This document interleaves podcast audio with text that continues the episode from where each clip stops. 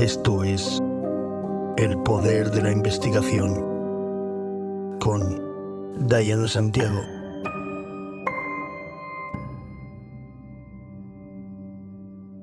Hola, soy Diana Santiago, detective privado y perfiladora criminal. Y esto es El Poder de la Investigación.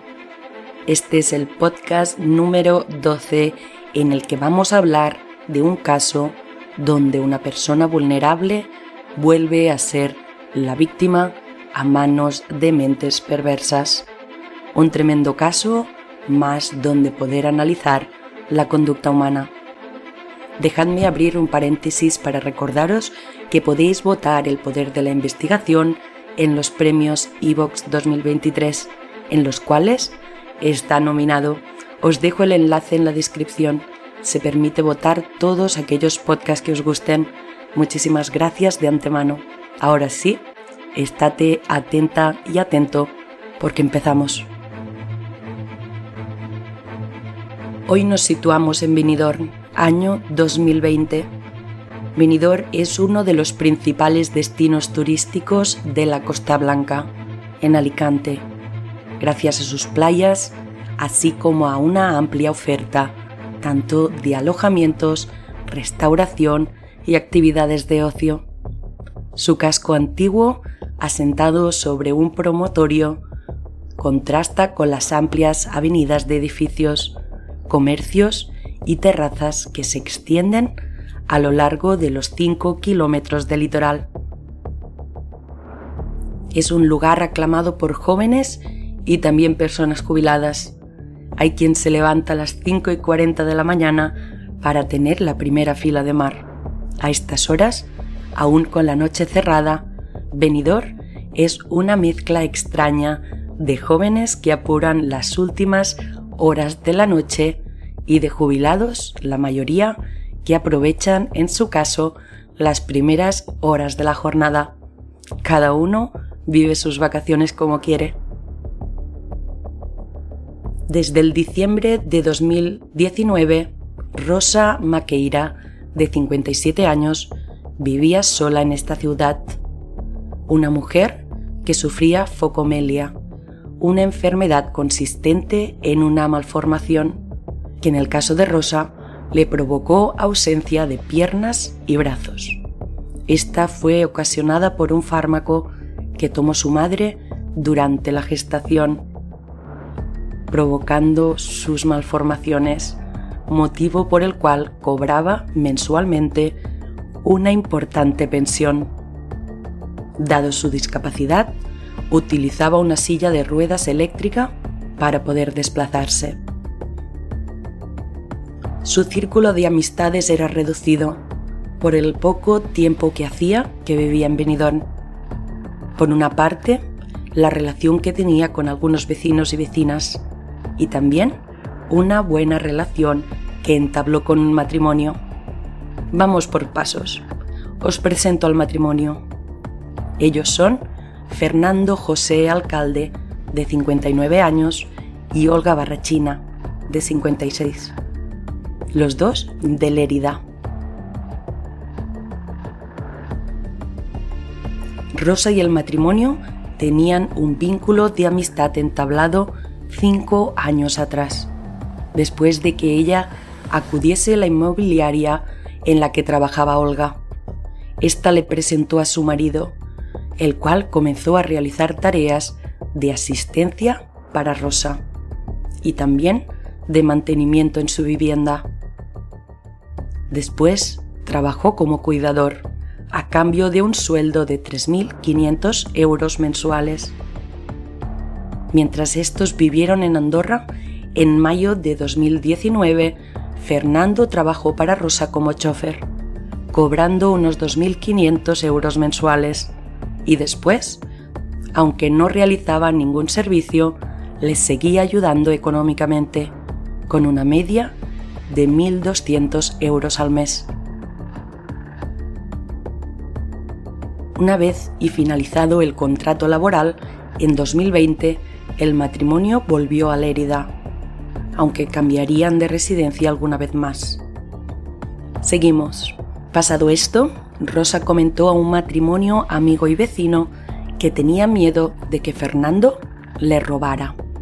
Por ello, le solicitó ayuda para poder cambiar la cerradura de la puerta de su domicilio, por si conocían algún cerrajero, para que pudiese realizar la tarea ya que solía tener bastante dinero en casa y creía que Fernando tenía o podría haberse hecho una copia de las llaves de casa. Pero no llegaron a poner un bombín nuevo. El 16 de junio de 2020, la amiga le comentó al marido que hacía unos días que no sabía nada de Rosa. No le contestaba al teléfono. Y este, junto a su hijo, decidieron ir a su domicilio.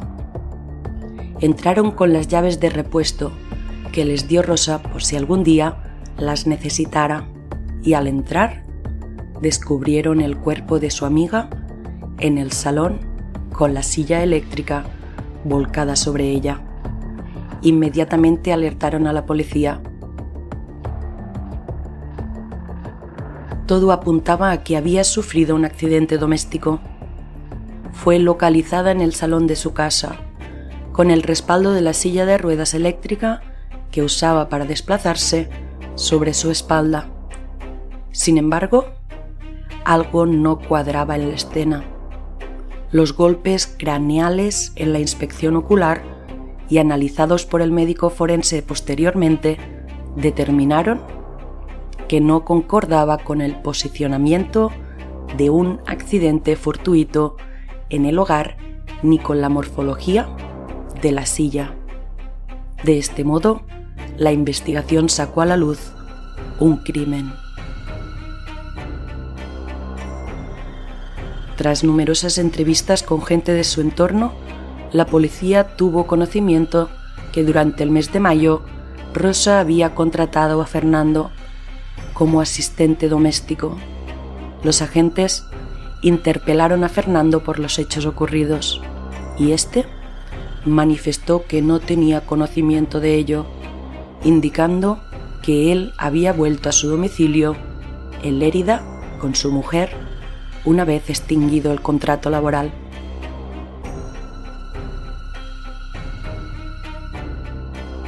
La policía continuó con las gestiones, con la investigación y obtuvieron nueva información relacionada con Fernando. Según personas del círculo más cercano de Rosa, ella daba dinero mensualmente desde hacía cinco años. La víctima hablaba a su amiga de que el chico era su pareja, pero luego no lo quería confirmar delante del resto de personas, porque eran amantes. Aunque todos sabían que este hombre se estaba aprovechando de ella, no saben qué le hacía pero la camelaba. El corazón de Rosa era muy grande, pero al final estaba muy preocupada, porque la víctima se dio cuenta que después de cortar la relación y dejar de pasarle dinero, uno de sus juegos de llaves de casa había desaparecido. La amiga explicó a la policía que ella desconfiaba de él. Le dieron el nombre desde el primer minuto Rosa sabía y afirmaba a su amiga que este hombre era malo, pero sin entenderlo, Rosa confiaba una y otra vez en él.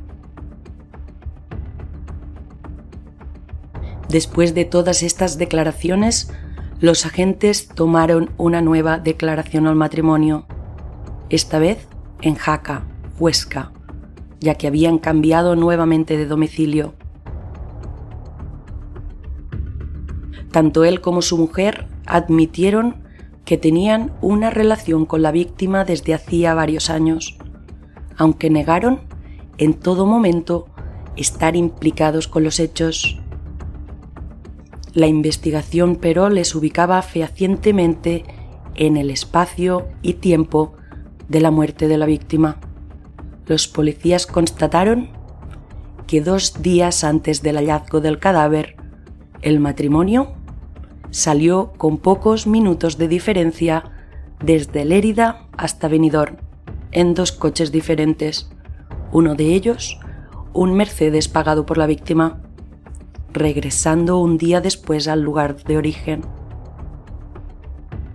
Una vez en Benidorm y aprovechando que tenían llaves del domicilio, conseguidas durante el mes en el que el hombre trabajó allí, entraron y uno de ellos la golpeó cuatro veces con violencia en la cabeza con un objeto, sin posibilidad de defensa alguna. Seguidamente la tiraron al suelo, arrastraron el cuerpo unos centímetros y volcaron la silla eléctrica sobre su espalda, ejerciendo peso sobre ella hasta que dejó de respirar, para finalmente limpiar el piso y ubicar los objetos para hacer creer que había sufrido un accidente.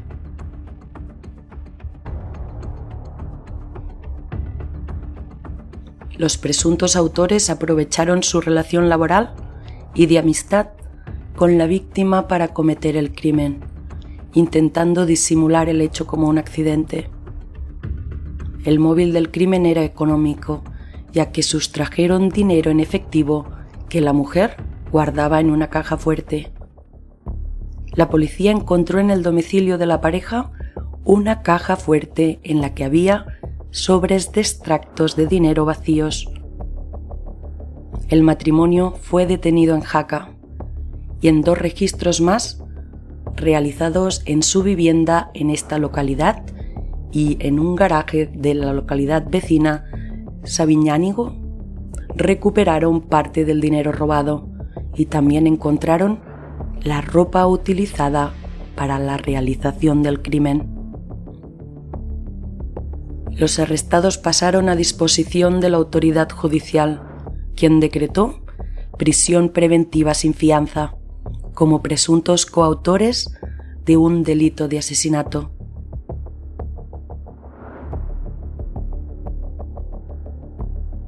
A principios de 2023, el Tribunal Superior de Justicia de la Comunidad Valenciana anuló el juicio por el que Fernando José Alcalde y Olga Barrechina fueron condenados en 2022 a la pena de prisión permanente revisable por su vinculación con la muerte de Rosa Maqueira. En el primer juicio los forenses dejaron claro que la víctima sufrió una asfixia por compresión torácica y que había signos de agonía, lo que demuestra que estaba viva cuando le tiraron la silla encima. Un dato aportado por los forenses que no concuerda con la versión de uno de los dos acusados del crimen es la cantidad de lesiones que tenía en la cabeza la víctima. Mientras que el acusado aseguraba que solo le golpeó en una ocasión y de frente con una pieza de taladro, los forenses explicaron que presentaba cuatro contusiones y ninguna de ellas era mortal.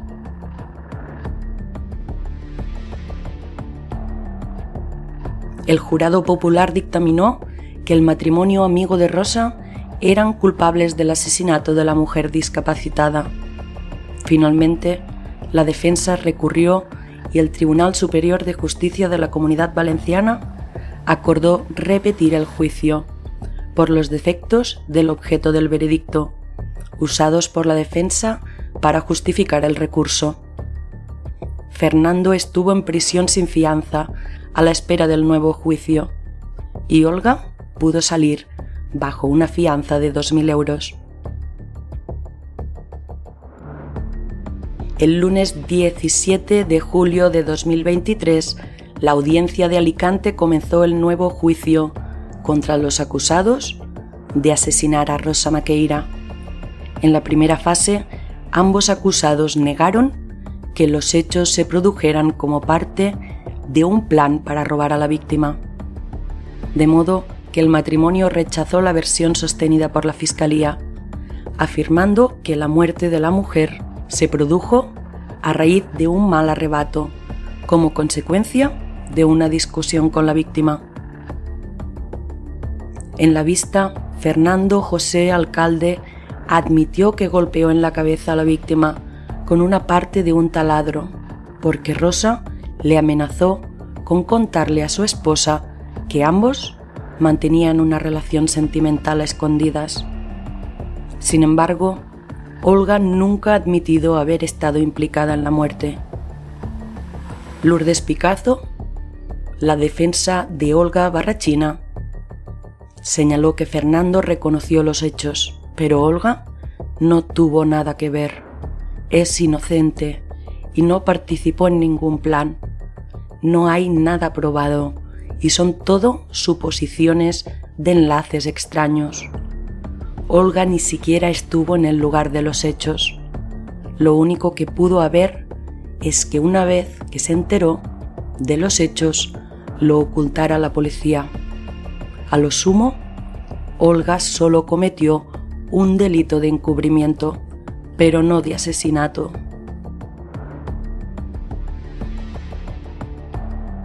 La abogada defensora de Fernando planteó que los hechos enjuiciados eran constitutivos de un delito de homicidio, pero no de asesinato, por lo que solicitaba una pena de 15 años de privación de libertad. Finalmente, Fernando ha sido condenado a prisión permanente revisable al ser declarado culpable de matar en venidor a una mujer en situación de especial vulnerabilidad, al padecer la enfermedad de focomelia y desplazarse en silla de ruedas con la intención de robarle. La sentencia de la Audiencia Provincial de Alicante añade para el procesado otros tres años de prisión por un segundo delito de descubrimiento y revelación de secretos en concurso con uno de robo con fuerza en casa habitada. Después de que el jurado que enjuició los hechos también considerase probado que se apropió del dinero depositado por la víctima en una caja fuerte tras instalar una cámara de vigilancia en el domicilio para tener acceso a su contraseña. A Olga se le impuso la misma pena de tres años de privación de libertad, al considerarla coautora del delito de descubrimiento de secretos, y le añadieron otros seis meses de prisión por un segundo delito de encubrimiento respecto al asesinato cometido por su marido. Los dos procesados habían sido condenados inicialmente a prisión permanente revisable en un primer juicio con jurado popular, celebrado en 2022, que les consideró coautores de la muerte de Rosa, pero tras un recurso de apelación el Tribunal Superior de Justicia valenciano anuló en febrero de 2023 esa primera sentencia. Después de todo, Olga explicó su versión de los hechos. Explicó que Fernando es autoritario, manipulador, y ella vivía en su tela de araña. Olga indicó que no fue consciente del maltrato psicológico al que la sometía, hasta que en la cárcel recibió atención psicológica. Tampoco supo, hasta que se le comunicó un policía, que su marido mantenía una relación amorosa con la víctima. Sin embargo, tenía claro que tras los sentimientos de Fernando se escondía en realidad un interés económico. Fernando se aprovechaba de ella.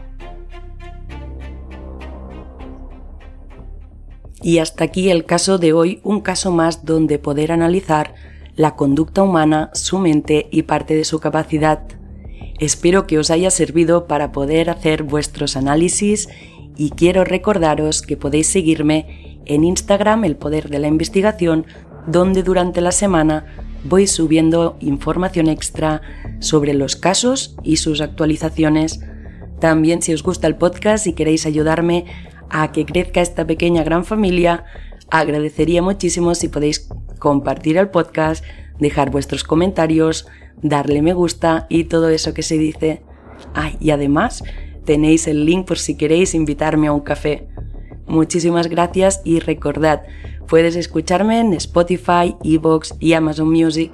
Y nos vemos el próximo lunes con mucho más True Crime. ¡Salud!